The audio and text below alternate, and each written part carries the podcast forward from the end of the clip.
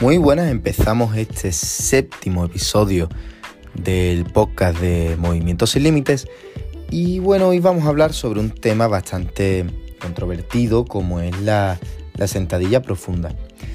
Muchas veces, tanto en el ámbito del entrenamiento como en el ámbito de la rehabilitación y readaptación, se evita este ejercicio porque se suele asociar con daños en el cartílago articular, con artrosis, con condromalacia, con ligamentos cruzados anterior y posterior, con todas las lesiones del mundo, se le asocian a, la sentadilla profunda. Y bueno, nosotros lo que tratamos hoy es de, romper una lanza a favor de, de este ejercicio. Y vamos a romper esta lanza porque todo lo que vamos a decir se basa en ciencia, se basa en investigaciones científicas. Así que vamos a ello. Lo primero de todo es saber cuándo hay un mayor estrés articular en la rodilla. ¿Qué viene a significar esto? Pues esto es directamente biomecánica. Nos tenemos que ir a la biomecánica, tenemos que hacer cálculos biomecánicos, lo que viene siendo esa esa clase de física clásica ¿no? que nosotros dábamos en, el colegio con los planos inclinados, que te decía la velocidad a la que tenías que ir, pues eso, pero aplicado al, al cuerpo humano. Tenemos que descubrir en qué posición de las rodillas cuando aparecen mayores fuerzas compresivas medidas en Newton, que es la unidad de medida. Y después también en qué posición de las rodillas cuando aparece un mayor estrés compresivo que vendría siendo los newton en función de la zona, es decir, newton por milímetros cuadrados o megapascales. Si os fijáis, estamos hablando ya de unidades de medida. Entonces, utilizando esto, sí que podemos hablar de verdad sobre si la sentadilla profunda es buena o es mala.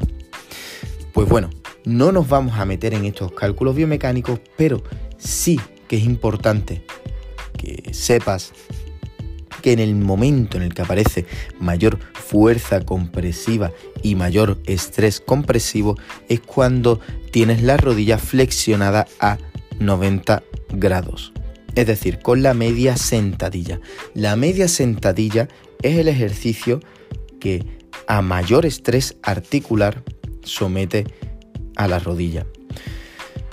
En el momento en el que flexionas todavía más la rodilla, es decir, que bajas más, la carga, esas fuerzas se distribuyen mejor por las superficies articulares de la rodilla. Entonces no hay tanto riesgo de lesión. Además, aquí también influye una cosita más. Y son los kilos que coges en el momento que vas a hacer una sentadilla. Si vas a hacer una media sentadilla, puedes coger más kilos en el momento que vas a hacer una sentadilla profunda, tienes que coger menos kilos.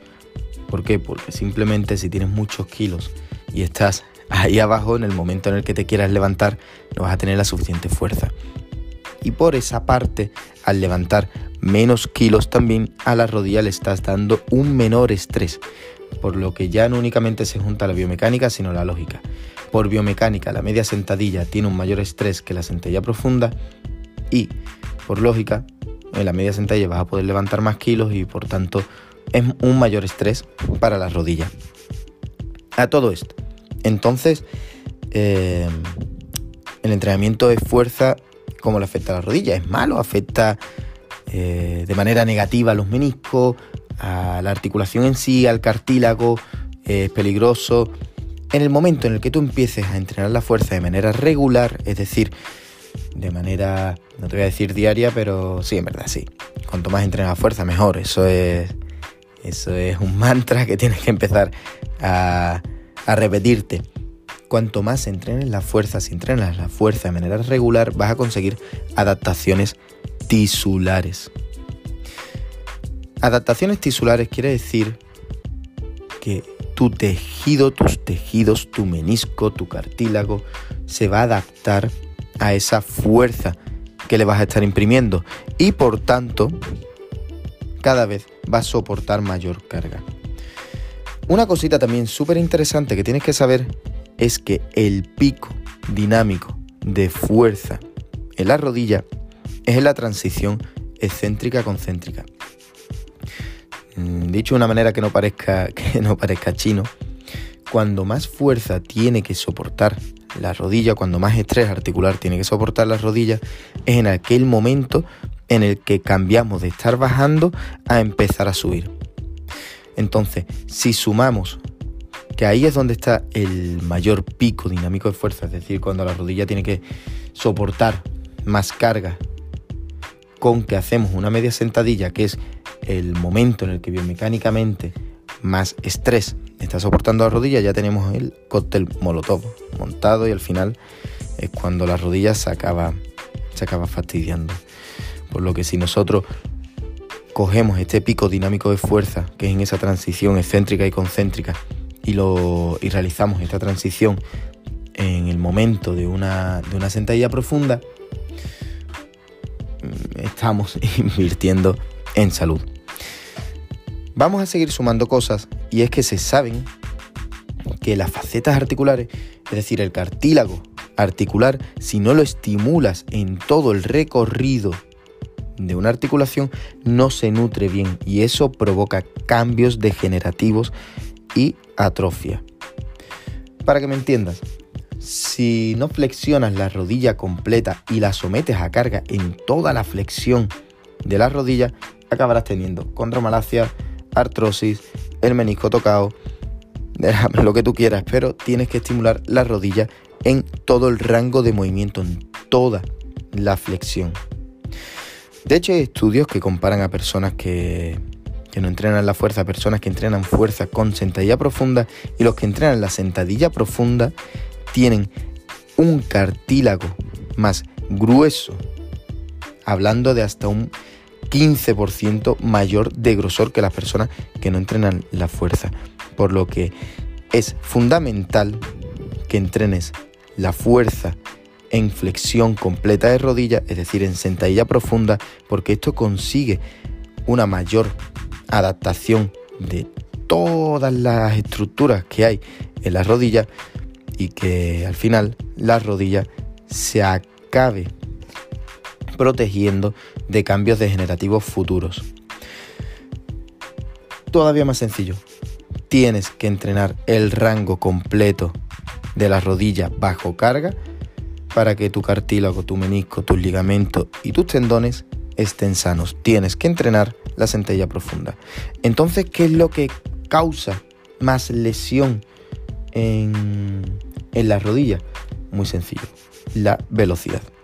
La velocidad es lo que nos causa aquellos mayores picos de fuerza. Hemos hablado ya que cuando aparece el mayor pico de fuerza, vamos a ordenarnos, ¿no? Punto número uno. Cuando aparece el mayor pico de fuerza es en la media sentadilla, por biomecánica. Punto número dos. Cuando aparece la mayor, el mayor pico de fuerza es la transición excéntrico-concéntrico, es decir, cuando cambias de, de estar bajando a empezar a subir. Punto número 3. Si esa bajada la estás haciendo muy rápido, no lo estás haciendo de manera controlada, la aceleración que voy a tener que frenar en el momento que quiera empezar a subir es mayor. Entonces, ese punto es donde más fuerzas articulares va a tener que soportar la rodilla y por tanto mayor riesgo de, lesión existe. Ya para concluir este, este podcast vamos a hacer un resumen y es que la, media sentadilla es donde biomecánicamente más sufres. El momento donde existe esa transición excéntrica concéntrica es donde más fuerzas articulares tiene que soportar las rodillas. Punto número 3. Si bajas muy rápido, no estás bajando de manera controlada, en el momento en el que quieras empezar a subir, también tu rodilla va a sufrir bastante y punto número 4. Si quieres tener una rodilla sana, tienes que estimularla en todo el rango de movimiento, tienes que flexionarla de manera completa y también bajo carga. Espero que este podcast te haya, ayudado a, a resolver algunas dudas que tuvieses y aún así si todavía te quedan dudas, escríbeme un mensaje privado al Instagram arroba profe Bermejo que te las resolveré sin ningún tipo de problema. Un saludo.